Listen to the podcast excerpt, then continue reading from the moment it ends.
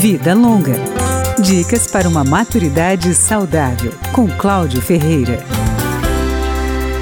Você sabia que a Fundação Getúlio Vargas divulga trimestralmente um índice de preços ao consumidor específico para a terceira idade? É o IPC 3I. A coleta de dados é feita em sete capitais: São Paulo, Rio, Belo Horizonte, Salvador, Recife, Porto Alegre e Brasília, com base na pesquisa de orçamentos familiares do IBGE. Os dados são referentes a despesas de consumo. Os itens pesquisados são dos grupos alimentação, habitação, vestuário, saúde e cuidados pessoais, educação, leitura e recreação, transporte e despesas diversas.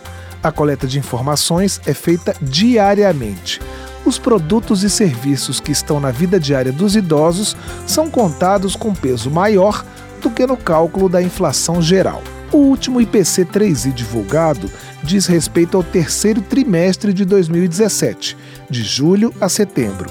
Neste período, o índice foi de 0,68%, enquanto o IPC-BR, o índice que mostra a variação de preços da população em geral, foi menor, de 0,49%.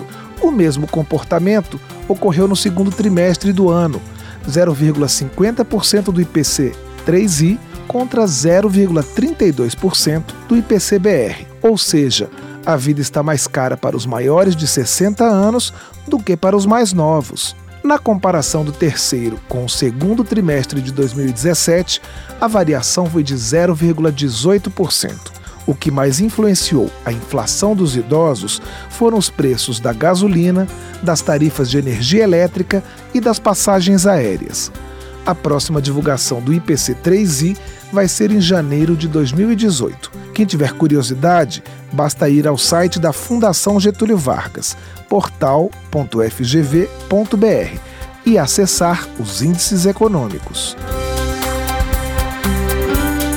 Vida Longa com Cláudio Ferreira.